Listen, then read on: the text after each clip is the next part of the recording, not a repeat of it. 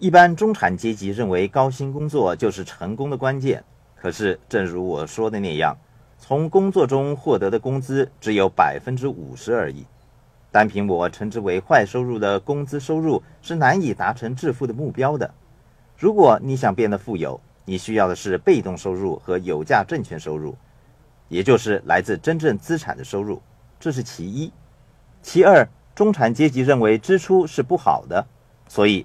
大部分的人拼命赚钱的同时，又会尽量减低支出。如果你想变得富有，你要知道支出有好支出和坏支出之分。其中一个可以让你致富的好支出就是接受教育。好支出还包括聘用优秀顾问的费用。我乐意支付给戴安，我可以从他的身上学到许多的东西。他教会我很多很多知识。我给他的金钱远较我赚到的少。我付出很少的金钱，却得到最大的回报。我认为那是好的支出。一般中产阶级认为辛勤工作、努力赚钱、减低支出就是致富的诀窍。我认为那样做不但不能够致富，简直就是在自杀。如果你想变得富有，你必须知道你所赚的钱是哪一种收入，以及你的钱花在了哪些地方。如果你是 B、S 或是 I 象限的人。用于发展企业的支出就是一种好的支出。以我自己为例，我是 I 象限的人，很多时候我需要到不同的州或不同的省去工作，有关的支出可以得到政府当局的注销。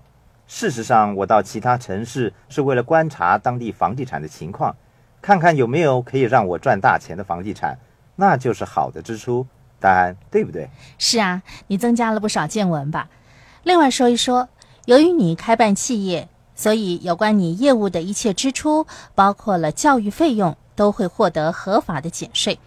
你在世界各地都有生意和投资，所以你来到其他地方，相信就是为了找寻新的商机。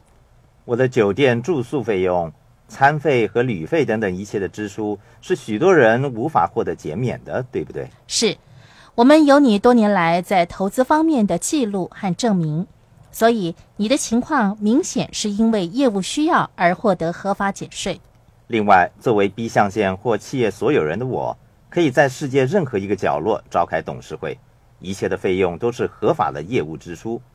我跟我的顾问团离开单调乏味的工作，来到美丽的世外桃源，享受和轻松一下，然后讨论工作上的问题，并且为未来一年定下赚钱的大计。政府容许 B 象限的人这么做。对不对？对呀，我们想说明的是，你要聘用适合的顾问来协助你，让你清楚明白好支出和坏支出之间的区别。